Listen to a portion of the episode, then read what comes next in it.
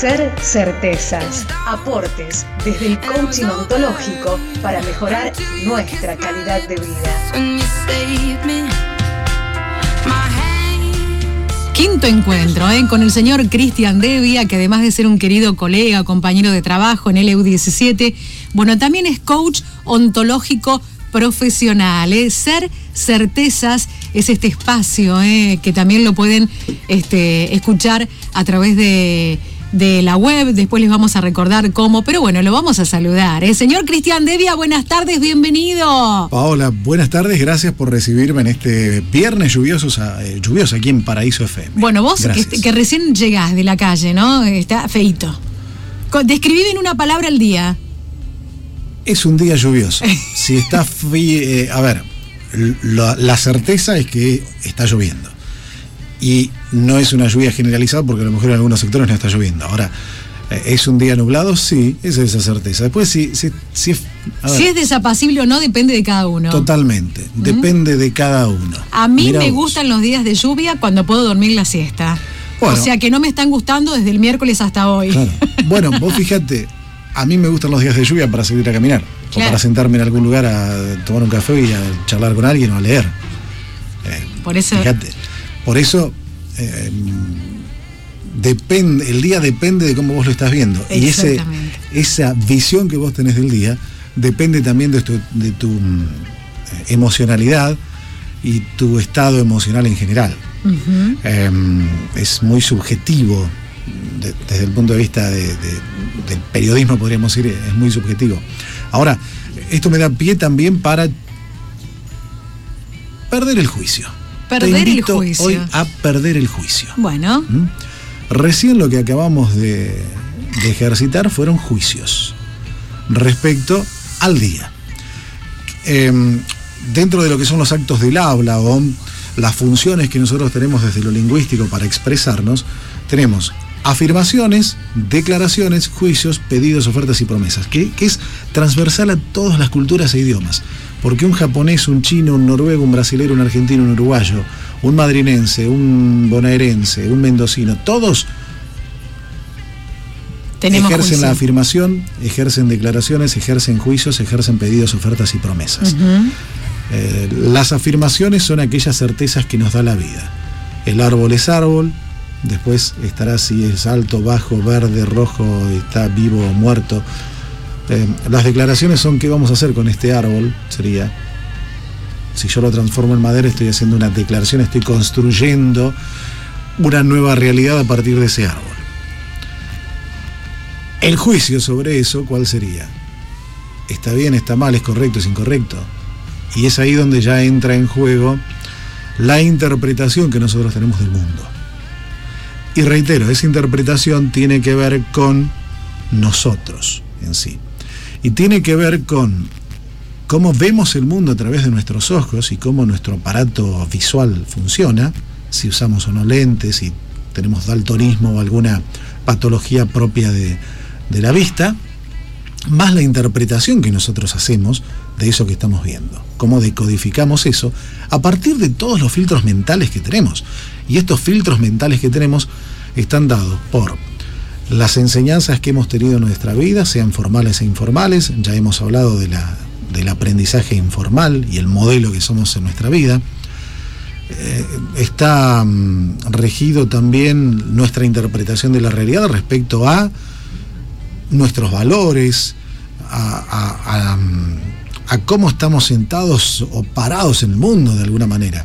Es toda una interpretación pura, absolutamente pura. Ahora vos fíjate que este acto lingüístico, por el cual nosotros nos expresamos y también nos manifestamos como ser, es un acto lingüístico que lo hacemos en el presente, lo formulamos en el presente, en base a la experiencia del pasado y que condiciona el futuro.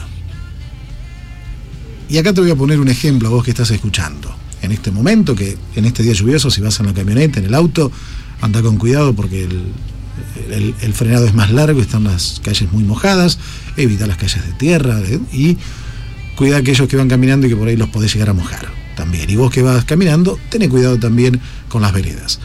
Em, los juicios unen el pasado a través del presente y del futuro, porque en el presente formulamos un juicio en base al pasado que condiciona el futuro. Te pongo un ejemplo, por ejemplo, em, vos tenés que hacer un trabajo con un compañero de trabajo que en el pasado, en una situación similar, incumplió los acuerdos, que cada quien hacía una parte, dejó de hacer su parte, incumplió con su parte y tuvo una recarga de trabajo para vos.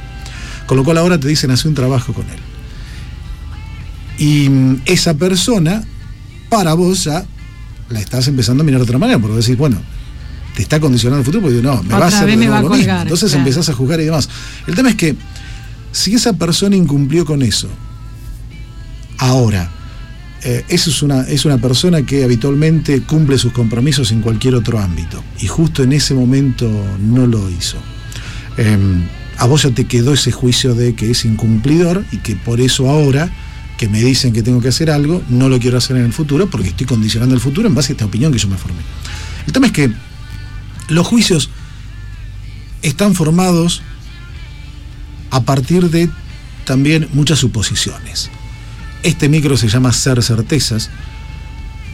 Lo que propongo es vivir más desde las certezas para evitar las suposiciones. Quizás en este ejemplo que yo te decía del compañero de trabajo, nunca se te ocurrió preguntarle, che, ¿por qué incumpliste tu acuerdo? Nada, simplemente te ofuscaste, te enojaste, lo calificaste y condicionaste el- su desempeño futuro. Eh, ahora nunca buscaste la certeza de decir, che, ¿qué fue lo que sucedió? Quizá preguntándole, eh, te hubiera dicho, mira, no lo pude hacer por tal o cual motivo y te pido disculpas, o perdón, bárbaro. Ahora nos quedamos en las suposiciones. Y este es un ejemplo mínimo. Ahora vos preguntate, a vos te digo que estás escuchando, eh, preguntate cuántos juicios emitís por día. ¿Cuántos juicios emitís por día? Por otras personas, por, por, por actividades y por vos mismo. Por vos mismo. No, yo soy esto, no, yo soy lo. No, pero. eh, y, y muchas veces también eh, esos juicios sobre vos mismo te condicionan y te limitan, terminan siendo en vos Terminás auto boicoteándote. te- eso mismo, eso es una muy buena apreciación. Te auto boicoteas porque vos mismo te estás enjuiciando.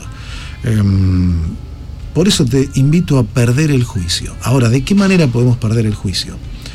Em, primero, busca la certeza en el juicio que estás emitiendo. Primero. Segundo, ¿para qué estás emitiendo ese juicio? ¿Qué es lo que querés evitar? Por ejemplo, en este, en este caso con, este compañero de trabajo. Vos decís, ah, no, ya me va a incumplir, no lo hago. Eh, estás evitando qué? Digo, por otra parte, em, el juicio que vos emitiste, ¿lo podés generalizar a otros ámbitos para decir que esa persona, volviendo al ejemplo, es incumplidora? ¿O es simplemente en ese ámbito que sucedió? Y que vos ya ahora lo ampliaste a otros y a partir de esa ampliación es que condicionaste a la persona y tenés una opinión de esa persona. ¿No? Eh, por una parte, sí. Por otra parte, digo, empezá a validar los juicios. ¿De qué manera? Buscando las certezas. Buscar las certezas dentro del juicio. Segundo, si podés fundamentar el juicio contrario, y ahí vuelvo al mismo ejemplo, esa persona incumplió con ese trabajo, y a vos te ofuscó y vos ya condicionaste un nuevo trabajo con él en base a este juicio. ¿Ese juicio está fundado? Sí, ¿cómo haces para fundado, para fundarlo? Preguntate, ¿esa persona es incumplidor en otros aspectos? ¿Incumple con, sus responsabilidades de la vida cotidiana? Bien, ahí ya tenemos otro, otro elemento que quizás te sirva para validar el juicio. Ahora, hasta tanto no tengamos estas certezas, estos juicios, termina siendo la interpretación de quien los emite. Y vuelvo al tema anterior. Nosotros enjuiciamos continuamente a partir de un cúmulo de suposiciones que tenemos sobre algo, sobre alguien, sin buscar la certeza, sin buscar eso que conforma el juicio, si es verdad o no, si es así o no. Eh, y en definitiva, te, te pongo el ejemplo del café, lo que vos decías. El juicio depende de quién lo emite. El juicio está en la interpretación de quien lo emite. A alguien hoy le puede parecer un día lluvioso, melancólico, aburrido, para dormir, y a otros nos gusta salir, nos energiza, eh, nos gusta hacer cosas. A otros les gusta mirar una película. Y está bien, está mal. El está bien, está mal. Es un juicio también. Es tan Porque lo que- relativo, claro. lo que para vos está bien, para mí puede estar mal. Lo que mm, para otro es correcto, para mí es incorrecto. Eh, entonces, yo te invito a perder el juicio. ¿Por qué? Porque de esa manera también vamos a empezar a vivir más en la autenticidad. De eh, esto que yo digo siempre, la congruencia. El, el coaching busca la congruencia entre lo que pensamos, decimos, sentimos y hacemos. Ahora, si nosotros pensamos en base a juicios, sentimos a partir de juicios y de, bueno, aquel hizo esto con otra pareja, por eso me lo va a hacer a mí. Actuamos en consecuencia a esos juicios que tenemos. Generamos una ansiedad tremenda por el futuro, porque estamos condicionando el futuro, en este caso con una relación. Te invito a perder el juicio. Te invito a buscar cada vez más las certezas para evitar las suposiciones. Porque en definitiva lo que todos estamos buscando es dejar de lado el sufrimiento. Sufrimiento que viene por la incertidumbre del futuro, el no saber qué sucede en el futuro y eso nos provoca ansiedad. Esa ansiedad se te va a transformar a vos en el cuerpo en quizá nerviosismo o presión alta o cualquier otra cosa que al cuerpo lo prepare para una reacción defensiva eh, desde el punto de vista biológico.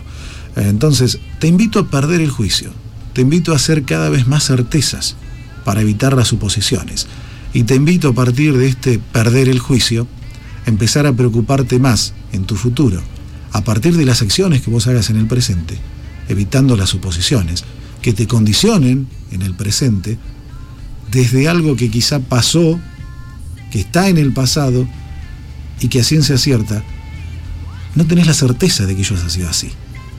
Termina siendo tu interpretación. Genial, es genial lo de hoy. Bueno, Cristian, eh, ¿cómo puede la gente encontrar eh, a través de la web esta charla lindísima que tuvimos en el día de hoy? Los domingos las charlas que mantenemos con Paola se suben a Spotify y Google Podcast a partir de las 11 de la mañana. Podés buscar el micro también como Ser Certezas y mm, allí vas a encontrar estas charlas. A mí me podés encontrar en el 284 23 81 61 o si no a través del Facebook, cualquiera de los dos Facebook, Cristian Devia, y podemos charlar y concentrar una, una conversación y ver de qué manera podemos entre los dos salir adelante, eh, yo acompañándote, buscando las herramientas que vos tenés y que a lo mejor no estás viendo y que una mirada externa te ayuda a ver esas herramientas y eh, saber cómo utilizarlas.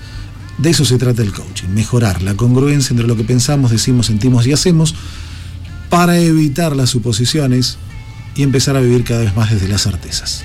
Gracias, Cris. Cristian Devia, entonces, con Ser Certezas. Es un placer, como siempre, escucharlo, aprender todos los viernes a las 5 de la tarde en este micro, eh, que como él eh, lo acaba de nombrar, se llama Ser Certezas. Una pausa chiquitita, ya volvemos. Ser certezas, aportes desde el coaching ontológico para mejorar nuestra calidad de vida.